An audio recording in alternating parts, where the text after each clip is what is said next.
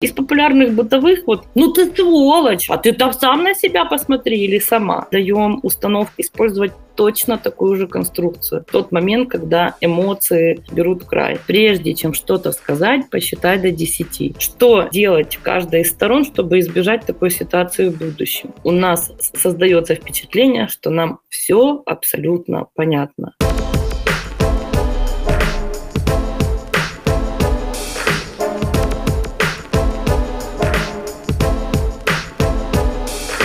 В новом выпуске подкаста «Живая библиотека» мы поговорим о трансформации конфликта и о том, как его избежать, влиять и решить. Ну и возможно ли это? Если да, то каким образом? Рассказывает об этих непростых, но важных вещах Анастасия Ненька.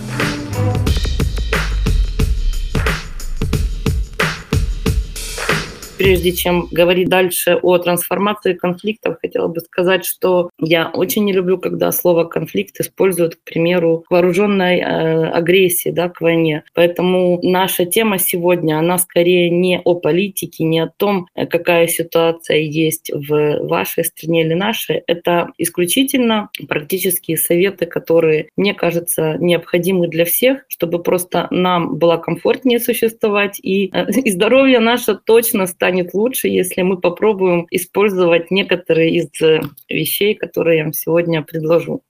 Я предлагаю вам такую короткую историю, к которой я буду прибегать в течение сегодняшнего общения. Студенческое общежитие, кухня, Стоит одна плита, в которой четыре газовые комфорки. Заходит шестеро студентов и студенток и хотят приготовить покушать. И у них возникает ссора из-за того, что они не могут определить, кто же первый будет использовать эти комфорки. Вот пока что именно в таком виде эта история у нас остается. А почему, я думаю, что в течение нашего разговора вы поймете потому что очень важно прибегать, говоря о любых темах, к какому-то практическому примеру, чтобы у нас была возможность в будущем, попадая в любые другие ситуации, понимать, как на практике можно использовать те рекомендации, которые могут быть представлены.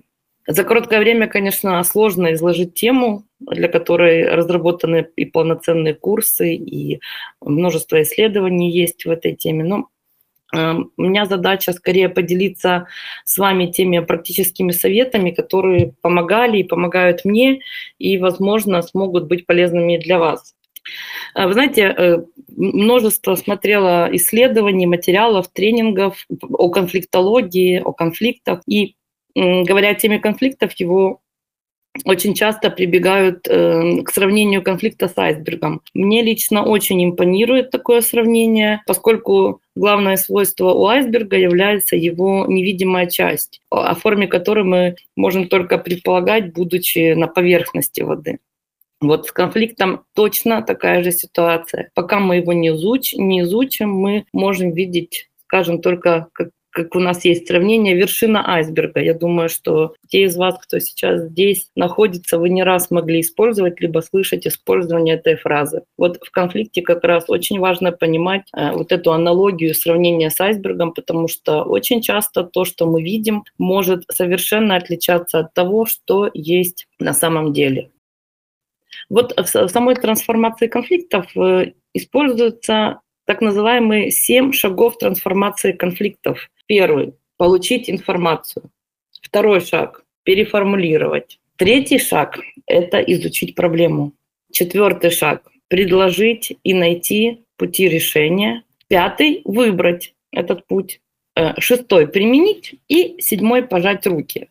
Я сразу озвучила наперед все шаги, потому что на каждом, конечно же, я остановлюсь подробно говоря о тех э, методах, инструментах, которые в рамках этих шагов используются и которые невероятно могут стать полезными не только в вопросе трансформации конфликтов, но и в целом для коммуникации, которые у нас используются в бытовой и профессиональной жизни. Первый шаг, напомню, это получение информации. Мы когда происходит этот процесс, находимся всегда с одной из сторон. Мы либо те, кто передает эту информацию, либо те, кто эту информацию принимает.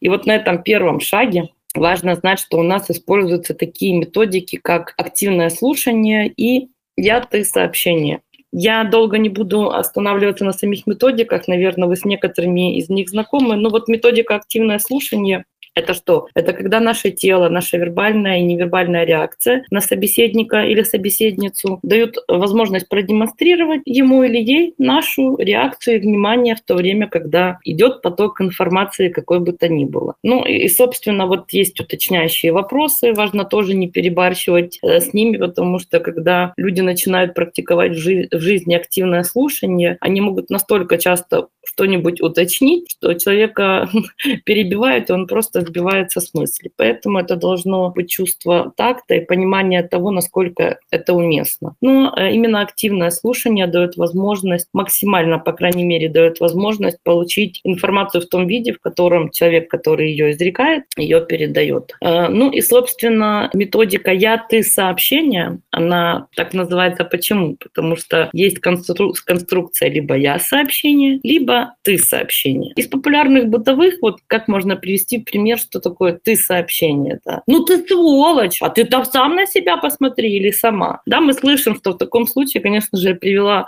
тот пример, который несколько эмоционален и меняет также и звук подачи этой информации. Но здесь очень важно понимать, что используя «ты» сообщение, мы подсознательно даем установку для нашего собеседника или собеседницы использовать точно такую же конструкцию. Это идет непроизвольная, часто непроизвольная, иногда произвольная защита, чтобы дать возможность э, защитить свой мозг и сердце от каких-то эмоциональных ран. Поэтому, да, это не всегда легко, а поначалу, прямо скажу, это очень сложно использовать конструкцию «я», сообщение, которое чуть позже озвучу, в тот момент, когда эмоции берут край. Поэтому совет, который, наверное, мы часто слышали и в детстве, и в подростковом возрасте от старших э, людей, а может быть от наших родственников, о том, что прежде чем что-то сказать, посчитай до 10. Тяжело иногда считать до 10, но вы знаете, если мы даже посчитаем до трех, даже в быстром темпе, сам момент отвлечения на счет даст, даст нам возможность сам эмоциональный уровень убрать, потому что вряд ли мы предлагаем, представляем себе диалог на спокойных тонах с текстом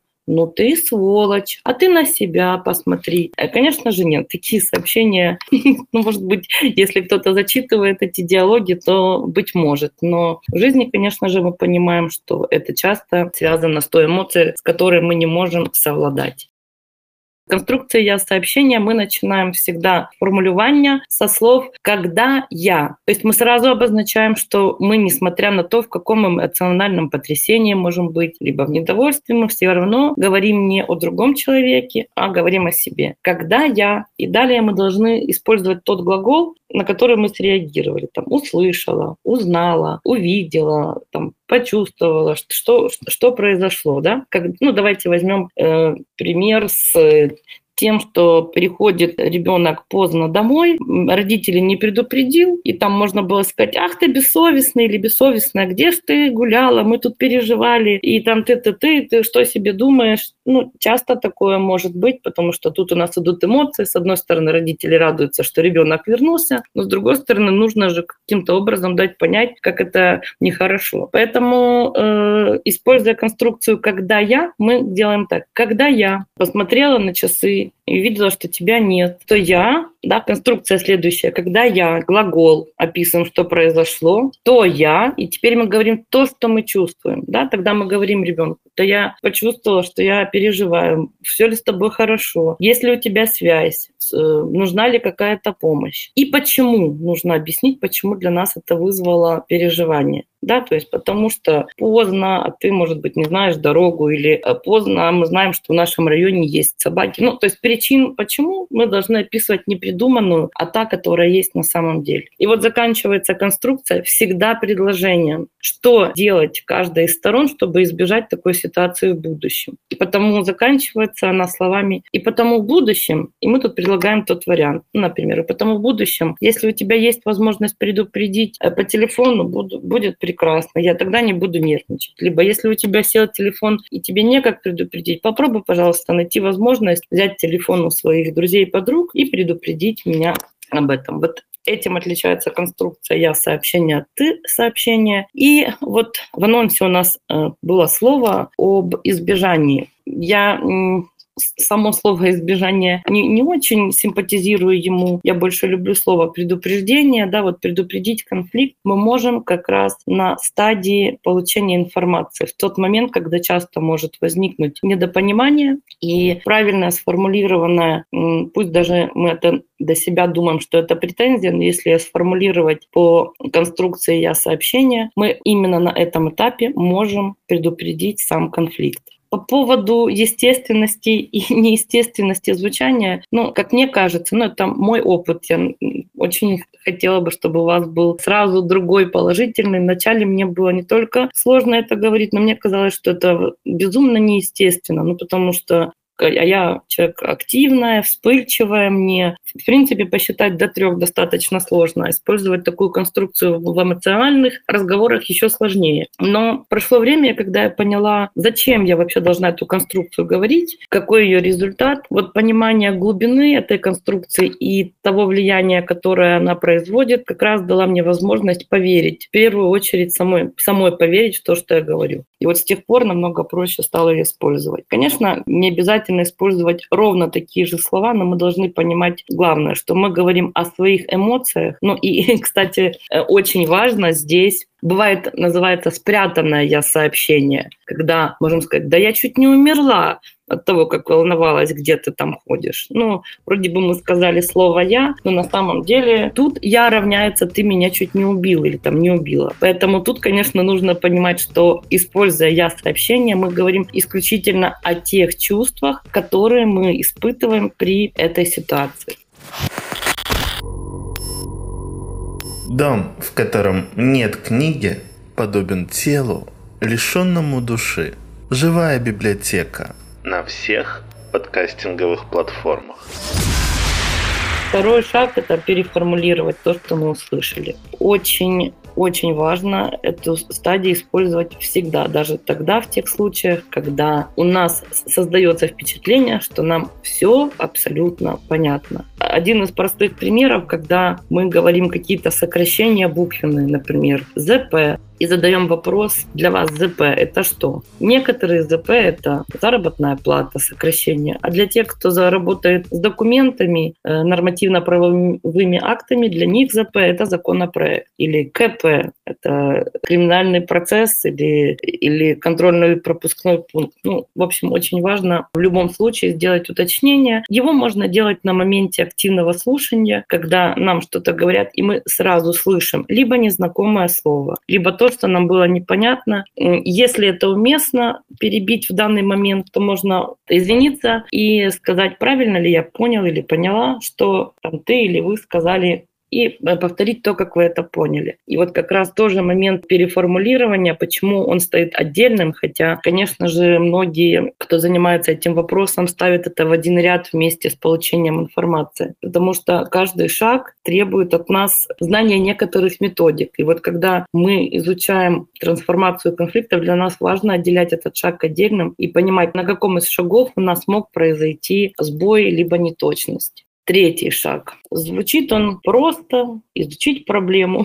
Но когда дело доходит до самого изучения, здесь часто возникают вопросы, во-первых, а как это делать? А во-вторых, хочу ли я? Ведь давайте говорить, что когда возникает конфликт, находимся в некотором эмоциональном неровном состоянии. Поэтому нужно понимать, есть ли у нас сейчас возможность трезво попробовать оценить ситуацию, чтобы эмоциональный уровень, ну, понятно, что убрать его полностью не получится, поскольку мы живые люди, и это нормально. Но хотя бы сделать так, чтобы была возможность рассуждать логично и понимать, а что же, что же там произошло. И вот как раз на этой стадии мы сталкиваемся с такими понятиями, как потребность и интерес. Слова известные, да, мы как бы предполагаем, что это может означать, но в контексте конфликта лично моя практика показывает, что для людей очень часто они воспринимают потребность других других людей как интерес. Чтобы не было такой путаницы, для короткого определения потребность – это то, что близко, интерес – это то, что подальше. Вот давайте вспомним нашу кухню, где у нас одна плита, четыре комфорки и шестеро студентов и студенток поссорились из-за того, что не могли определить, кто же первый будет готовить. Прекрасный случай для того, чтобы продемонстрировать разницу между потребностью и интересом. У этих шестерых людей интересы, скорее всего, разные, но мы не узнаем до тех пор, пока не зададим вопрос. Вот как раз третий шаг изучения проблемы, в нем есть одна невероятно простая вещь. Метод решения и этого шага и изучения – это способом задать вопрос, если есть такая возможность. Очень часто такая возможность есть, просто мы ее можем не использовать. И вот если бы у этих шестерых людей спросить, а что ты планируешь готовить, да, ну, собственно, или там с какой целью тебе это надо, и мы можем узнать, что трое могут оказаться в числе тех, кому необходимо выпить чай. А мы понимаем, да, что интерес, если то есть чай, то потребность – это что? Подогреть воду. Они как минимум могут втроем подогреть воду в одной емкости. То есть вопрос в том, что именно они планируют. Да, может быть ситуация, что всем шестерым нужны отдельные емкости, конечно же. Но не спросим, не узнаем. Поэтому очень важно здесь понимать, что если у человека есть некоторый интерес, он также может не различать интерес от потребностей, просто сказать, что мне нужна комфорка, и все, без объяснений. Хотя на самом деле необходимо подогреть воду, и для этого нужна комфорка.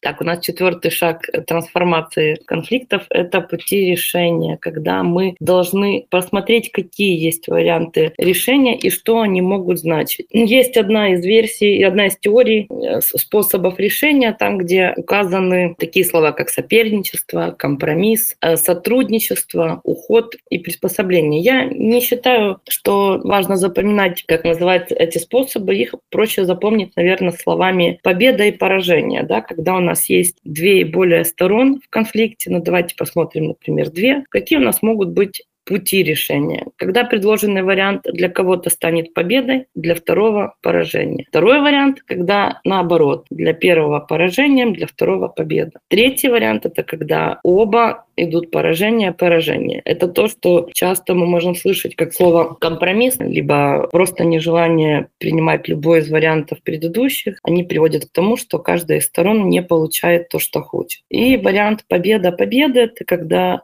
каждая из сторон, ну, наоборот, как раз, да, получает то, что хочет, либо они пришли к варианту, который э, стал намного интереснее, чем даже предложенные ранее и предполагаемые ими. Поэтому почему, опять-таки, у нас четвертые и пятые шаги отдельно, как найти эти варианты, а потом выбрать. Потому что именно этот процесс дает нам возможность увидеть то, что мы могли ранее не видеть в этой ситуации. Собственно, далее мы, когда выбираем этот оптимальный путь, мы, конечно же, должны его применить. И трансформация конфликта оканчивается седьмым шагом, когда мы жмем руки я бы хотела одно из средств упомянуть, которое предусматривает добровольное привлечение к процессу третьей стороны. Этот процесс имеет название медиация. Да, медиация от слова середина. И вы знаете, что в некоторых странах эта практика используется даже на законодательном обосновании, потому что это один из способов досудебных э, дел. То есть до суда, до суда может не доходить, потому что есть такая отдельная должность, которая предусматривает э, работу с людьми, которые находятся в состоянии конфликта. Ну, есть такое ощущение, что в Украине и в Беларуси этот способ может быть вспомогательным и тем, который позволит эти шаги проходить. Для нас нужно э, понимать, что конфликт, может быть, у нас есть где-нибудь такое восприятие, что конфликт это то, что обязательно нужно, вот как мы говорим слово, решить. Конечно, не хочу я влиять на то, каким образом воспринимать и использовать слова. Но вот трансформация конфликта, она как раз предполагает момент самого по себе конфликта не бояться. Есть книга классная «Не бойтесь конфликтов, а полюбите их». Вот потому что, когда мы их боимся, мы хотим использовать слово «избежать», «решить». Ну, как-нибудь так вроде бы это что-то страшненькое, очень плохое, от которого мы должны избавиться. Когда мы изучаем эту тему и понимаем, что конфликты бывают разные, они бывают э, э, видимы, видимый и невидимый, да, когда мы можем понять, что он есть, а когда мы можем даже не знать, что он происходит, а у кого-то есть какая-то обида на нас, и эти люди считают, что мы в конфликте, а внешне не дают об этом никакого вида. Поэтому их вот так же много, как и, как и людей всех этих видов конфликтов, которые могут быть. Нам важно понимать, что сама трансформация конфликта дает возможность нам, зная все его э, особенности, принять решение, что мы делаем с этим дальше. Ведь есть вещи, на которые мы не можем совершенно никаким образом влиять. В частности, на желания других людей. Есть люди, которые категорически отказываются решать вопросы. А есть, что намного, как мне кажется, сложнее, люди, которые могут нам пожать руку и сказать, что вопросов нет, а вопросов может остаться масса, и эти обиды могут тянуться годами. В ситуациях э, между родственниками такие случаи очень э, нередки а, в ситуациях, когда в одной семье разные политические взгляды, и когда возникают разные острые ситуации, такие э, конфликты часто пытаются, так скажем, обходить, да, говоря по типу, ну, давайте вот только не об этом, ну, и, и, и какую-то тему они закрывают, например, тему политики. Этот побег от э, конфликта никоим образом не дает ему возможность самому по себе решиться. Мы должны всегда знать, что не рассасываются конфликты и не стасываются. Создают их люди и работать, да, изучать его и, и принимать решение о том, какой путь выбрать дальше, что делать с этим конфликтом, тоже всегда зависит от нас. Если есть какие-то сложности с тем, как использовать ту или другую методику, их можно использовать лучше всего. Не, не можно, а прямо лучше всего начинать использовать в тех ситуациях, которые ну, даже близко не похожи на конфликтные. Вот, да, о, о технике я сообщения. Вот их как раз можно практиковать в каких-нибудь простых жизненных бытовых разговорах со своими родственниками. Можно попробовать начать, можно в магазине, где э, ситуация так спокойно, потому что вот это то, что я говорила. Использование такой конструкции словесной невероятные вещи творит. Прямо на глазах видно, что человек меняется, особенно если использовать это в момент конфликтной ситуации все-таки предложу вам задачку. Вот у меня двое детей, Петя и Свет. Они увидели апельсин у меня на столе и попросили этот апельсин. И каждому из них, и, и Пете, и Свете, необходимо целый. Вот как мне поступить как маме? Вспомним о семи шагах трансформации конфликта.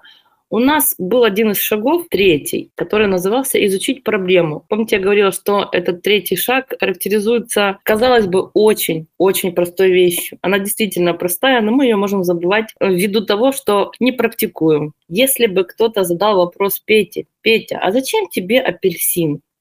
Петя бы сказал, что ему на уроке труда учительница задала провести эксперимент, сколько будет сока из одного апельсина, сколько будет фреша в стаканчике. А если бы спросить у Светы, то у Светы была задача от учительницы или учителя по рисованию э, взять цедр с одного апельсина и сделать ту конструкцию и композицию, которая получится. Да, конечно же, э, пример, который я привела, он чересчур простой и такой э, решаемый. Таких ситуаций, ну, я не знаю, много или мало таких ситуаций в жизни, но вот мы только что смогли увидеть на практике, что задавая такой вопрос, кому дать апельсин, к примеру, у нас вопрос, э, задать детям вопрос, для чего им это надо, если возникает, то, наверное, не в первую очередь. И вот как раз эти этапы и использование постоянно в практике методик, описанных в каждом из шагов, это именно те простые э, шаги, которые помогают и предотвратить очень часто конфликты. А если уж мы в них оказались, то вспоминать, а что же, что же на каждом шагу надо сделать? Может быть, я что-то не узнала. И вот оказывается, задать вопрос, когда есть такая возможность, это именно тот способ, который даст нам понимание, готовы ли мы зная ответы, идти дальше, либо нам необходимо еще какое-то время, чтобы пройти по всем шагам заново. С учетом того, как, как, как время подходит к концу, я бы хотела предложить вам из нашего разговора, который сегодня был, наверное, использовать в жизни, попробовать методики «я» сообщений и не забывать задавать вопросы. И, кстати, э, вообще, когда мы научимся задавать вопросы, нам это очень сильно может помочь и в нашей профессиональной деятельности, потому что э, правильно сформулированные вопросы — это очень часто 50% условно, условных 50% того, что э, у нас уже есть ответ на этот вопрос. Это раз. А второе, хорошо и правильно сформулированный вопрос дает возможность понять, что мы в этой теме уже разобрались. Только когда мы в теме разбираемся, мы можем эти вопросы ставить. Еще пришел комментарий, если бы на вопросы всегда честно отвечали. Абсолютно верно, мы э, не можем э, спрогнозировать, но ведь тут вопрос, что мы даже эти вопросы не задаем. Конечно же, мы будем сами принимать решение о том, верить этому ответу или нет. А бывает так, что мы задаем вопрос, а нам не хотят отвечать. Если брать тот же пример с детьми, когда они в плохом настроении и увидели, особенно в возрасте, когда навыки коммуникации еще не сильно много, и для них э, привычная реакция, наверное, будет обидеться или заплакать, то задать вопрос, зачем тебе этот апельсин, мы можем не услышать ответ даже от детей, потому что они просто уже эмоционально раздодорены. Да, тут, э, тут конечно же, нет ни универсальной таблетки, ни какого-то секрета, ни какой-то схемы, пусть и сложной, которая бы работала для всех одинаково. Нет универсальных э, рекомендаций. Но есть те способы и методы, которые по крайней мере, испробованы и показали себя э, как таковыми, которые дают возможность существенно влиять на ситуацию. Особенно в тех случаях, когда в конфликтах задействованы те, с кем у нас нет возможности это обсудить, либо потому что они не хотят, либо по каким-то другим причинам. Для нас важно понимать, чтобы нас самих это не отягощало, мы должны понять все варианты, которые возможны от нас, что мы можем сделать в этой ситуации, какие вопросы задать себе, какие варианты посмотреть. И уж потом, когда мы понимаем, что мы прошли все шаги, но э, вопрос не двигаться, хотя бы понимать, э, какие недостающие звена. Ну и э, опять-таки, да, когда последний этап, последний шаг звучит как Э, пожать руки – это тоже не всегда свидетельство, что конфликтная ситуация решена, потому что люди тоже могут э, согласиться на что-то и при этом остаться неудовлетворенными. Когда мы получаем то, что мы хотим, мы в этот момент не всегда, возможно, готовы или можем оценить, а что чувствует человек в этот момент. Особенно в тех случаях, когда для нас не важно обидеть человека, а просто для нас важно получить то, что нам необходимо, мы можем просто не заметить, что когда нам кажется, что вопрос решен, для другого человека он может только обострился или усугубился. Одна книга тысячу людей вучыць.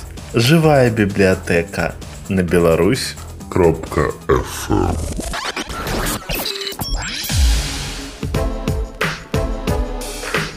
Скажите, пожалуйста, а если конфликт, как вот мы э, в самом начале определяли, когда человек агрессивно заходит, он уже настроен, в общем-то, на агрессию, условную драку, да, и не собирается ни слушать никого, не слышать, э, ни смс принимать, не отправлять, да. Вот он пришел такой боевой викинг, да, и все равно ему на всех и вся, и вот он пришел такой и хочет испортить всем э, праздник. Может быть, вот как в этой ситуации поступить? Игнор, улыбка, что лучше выведет его из себя и заставит его уйти само, ну, самого? Спасибо за вопрос. Да, прекрасная формулировка, что выведет его из себя. Я думаю, э, любого агрессивного человека может вывести из себя, ну, например, из равновесия. Это спокойствие, доброта в ответ. Потому что ведь мы не знаем, с чем связано такое поведение, с травмами. Мы должны понимать, что уж вряд ли самодостаточная личность, которая уверена в себе, э, будет вести себя подобным образом. Поэтому чаще всего это люди э, слабые, травмированные чем-то. Но поскольку если мы начнем всех жалеть, у нас может сердце нашего не хватить, мы э, можем использовать вот как раз технику «я сообщений». Ну, по крайней мере, у вас хороший способ на таком человеке потренироваться, как это работает. И когда сказать, когда я вижу, что там, если мы говорим, например, зашел человек мужского пола, да, к примеру, и с ним говорит тоже, например, человек мужского пола, чтобы я, ты знаешь, когда я вижу, э, как ты ведешь себя там со мной и с нашими друзьями-подругами, ты знаешь, я чувствую очень, я оцениваю, чем я мог тебя обидеть, не вспоминаю такого. И в этот момент, конечно, мне больно, потому что мне кажется, что я такого не заслужил. Поэтому в будущем я был бы тебе благодарен благодарен, если ты хочешь прийти и просто испортить нам праздник. Может быть, выбери другую компанию, либо хотя бы сообщи, чем мы тебе там не угодили. Понятно, что тут еще определяется то, какого уровня общения. Ты, вы, там, и насколько вы можете в целом вообще заговорить с человеком. Ну, попытаться построить фразу так, чтобы рассказать о своих чувствах, ведь э, люди часто ожидают на агрессию агрессию, те, которые провоцируют, их это каким-то образом заряжают. А тут вместо агрессии пойдет э, признание о том, что кому-то от этого больно или неприятно. Это сильно сбивает с толку, потому что они и так знают, что это так, но для них важно, вот, чтобы люди тоже там как-нибудь на них погавкали и покричали. Они получают какое-то удовольствие от этого. Вот один из вариантов, потому что если мы ставим вопрос, бы сделать так, чтобы он свалил или свалила отсюда, уж точно мы здесь не говорим о том, что мы хотим поговорить о трансформации конфликта, мы просто не хотим общаться с этим человеком. Ну, я думаю, в таком случае можно э, создать те условия, которые будут неприемлемы для этих людей. Таких вариантов масса, э, какие-то ограничения, либо отсутствие информации для этого человека о том, где вы собираетесь, если это отдых Вопрос, э, имя не вижу. Описываемая механика работает только когда обе стороны заинтересованы в разрешении конфликта. А если цель одной из сторон конфликта победить. Ей плевать на какие-то правила приличия и прочую шелуху. То есть она пришла исключительно, чтобы уничтожить тебя. То это все бесполезно. Прекрасный вопрос. Спасибо большое. А, конечно, работает. Ведь все равно все, что мы делаем здесь, это в первую очередь то, что мы делаем сами, когда мы получаем... То есть те, те, те вещи, которые мы можем сделать сами, на которые мы можем повлиять. Мы никогда не сможем что угодно навязывать человеку. А когда нам кажется, что сможем, то, скорее всего, мы заблуждаемся. И да, вы правы, бывают люди, которые могут прийти и специально создать некоторые ситуации, которые потом будут называться конфликтом, либо тянуться. Но каким образом, так давайте я исключительно, чтобы уничтожить это. Да, если приходят люди с определенной эмоцией, ведь очень просто, когда мы понимаем на стадии стадии получения информации и уточняющих вопросов, какой есть основной посыл. Наша задача теперь понять, какую мы выбираем позицию, как мы к этому относимся. Ведь есть вещи, которые нас могут ранить, и мы на это не можем повлиять в тот момент, когда это происходит, если они уже ранили. Поэтому, изучая проблему, нам важно, если есть возможность к этому же человеку, который не готов или не готова решать вопрос, а может быть специально пришла создать конфликт и уничтожить, э, задать вопрос, какова ваша цель? Да, ну, понятно, что мы это формулируем по-разному. Нам важно, чтобы этот вопрос дал возможность э, определить, какой есть интерес. И если мы понимаем, что интерес э, нашего собеседника или собеседницы нас уничтожить, мы можем просто на это реагировать соответствующим образом. Насчет той второй стороны. Вот, допустим, а, я готова разрулить э, этот э, конфликт. Я задаю вопросы. А тебе в ответ, например, вот человек не готов, он может быть на, на эмоциях сейчас, например, или он э, просто хочет отомстить за то, что ты ему сделала больно, и он будет пытаться тебе сделать больно, да? Вот ты ему задаешь, например, какие-то вопросы, как-то пытаешься это сама, а он вот тебе, например, начинает э, обижать тебя, ну, то есть начинает тебе говорить вещи, которые для тебя болезненные, и начинает тебя втягивать, например, какие-то оправдывания, что тебе нужно оправдываться за себя там и так далее далее. То есть ведет куда-то, скажем, не туда. Вот как я могу, есть ли какие-то такие вот способы, да, вот как можно вот ту другую сторону, склонить к операции? Спасибо большое за вопрос. Если отвечать на вопрос способы, как склонить человека, я, пожалуй, скажу, что, э, может быть, способы есть, но я бы их точно не рекомендовала. Для нас понимание того, как мы оцениваем конфликт, ведь мы можем думать, а, все, я готова, я готова сейчас, все, я, фух, сейчас соберусь, э, там, например, если я виновата, либо не виновата, но просто готова поговорить. Но мы должны понимать, что это абсолютно вы верно сказали. Люди, э, другая сторона может быть мало того, что не готова, она может быть безумно сильно обижена. Из личных практик то, что делала и то, что помогала, когда я для себя точно решала, что для меня важно решить этот вопрос, когда я делала, например, попытки поговорить э, живьем, и они избегались, хорошо, можно звонить, избегается, можно писать, они могут игнорироваться, но, по крайней мере, использовать все возможные способы, которые бы дали возможность донести то, что мне нужно передать, да, сознание в том, что я не права, либо написать, какие чувства чувство испытываю. А может быть написать, что мне ситуация не ясна, было бы хорошо не разобраться. Особенно если мы говорим о, не на профессиональном уровне конфликтах, а те, которые у нас возникают в быту с друзьями, с подругами, с родственниками, с любимыми и так далее. Конечно же, бывает, что просто длительное молчание, которое э, повисает в этот момент, может просто нас э, обнулить сильно, обнулить плохом смысле. Я имею в виду, что по нашим энергиям, так сказать. Поэтому очень важно попробовать все способы. И если человек действительно не хочет и не хочет даже отвечать на ваши вопросы, либо использует э, ваши уязвимые места, которым ему известно, возможно, просто использовать, невозможно, а точно использовать конструкцию «я сообщение». Точно так же сформулирую, что когда я вижу, как ты среагировал на ту ситуацию, которая случилась, я чувствую себя и виноватой, и в какой-то момент мне некомфортно. Я вот вижу, что тебе больно. Я не до конца поняла, что, где именно обидела. И для меня очень важно разобрать, и чтобы донести до тебя, что мне не хотелось сделать тебе больно, потому что там ты мне дорог или дорога. Поэтому в будущем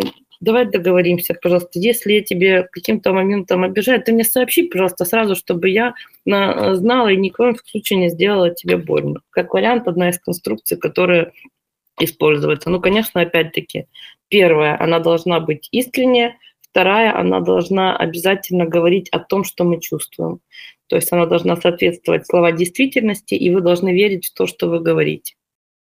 У меня есть вопрос, могу дополнить. Э, я знаю ответ на него, но мне кажется, что это немаловажно спросить, чтобы вы могли это именно проговорить, потому что очень часто, когда, когда вторая сторона конфликта пытается его разрешить, а, и как бы якобы при, прибегает к тактике, я буду там э, улыбаться, буду там делать э, специально все хорошо, а вот неплохо, да, чтобы второго человека вывести из себя. Э, там может быть недалеко случайно такой короткий мостик, и перейдя его, можно не заметить, как вы спускаетесь в пассивную агрессию. То есть, когда вы делаете вроде бы что-то с улыбкой, но на самом деле э, с, с абсолютно негативным подтекстом. То есть оно как бы при первом взгляде не просматривается, но все равно по, по целям понятно, что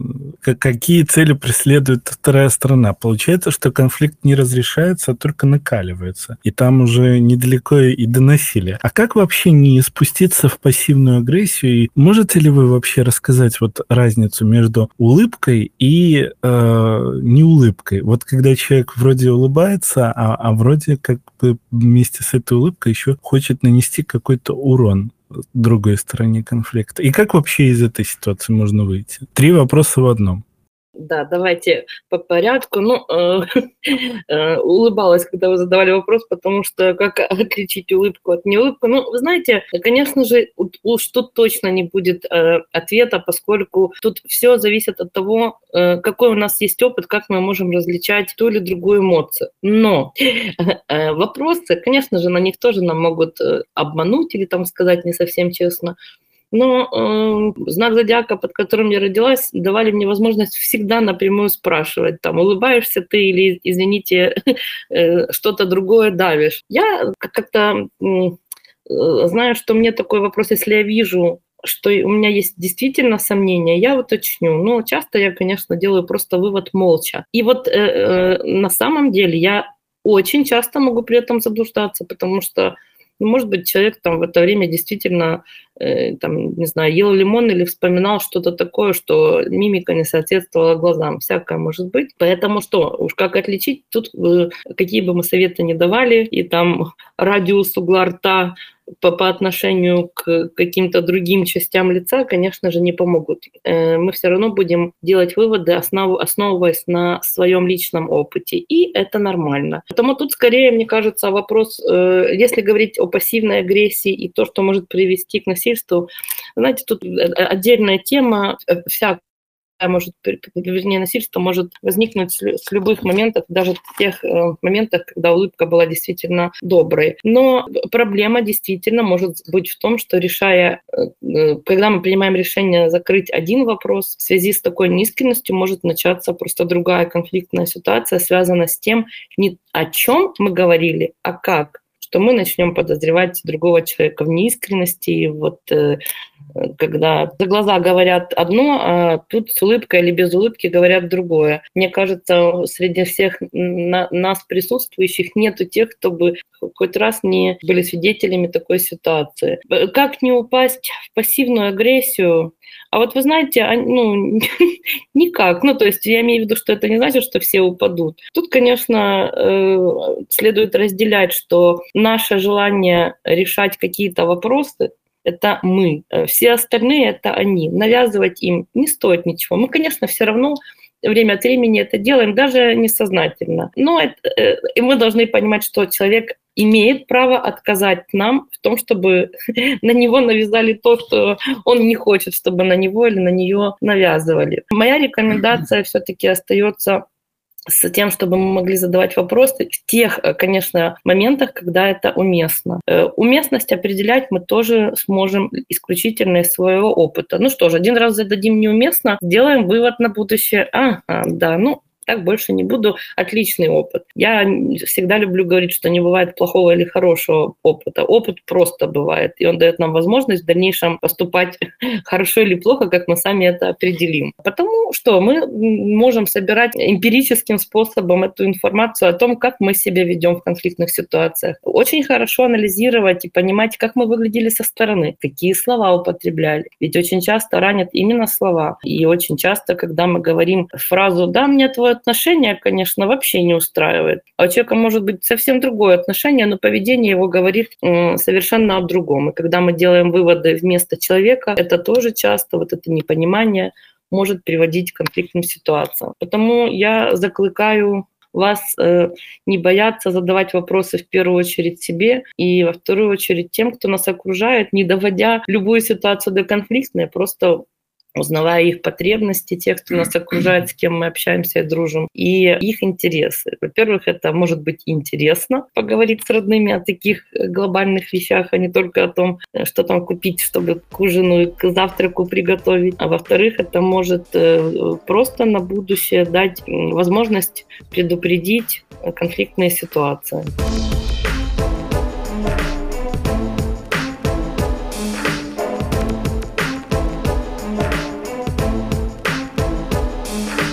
С вами был подкаст «Живая библиотека». Делитесь этим выпуском, ищите нас на сайте беларусь.фм.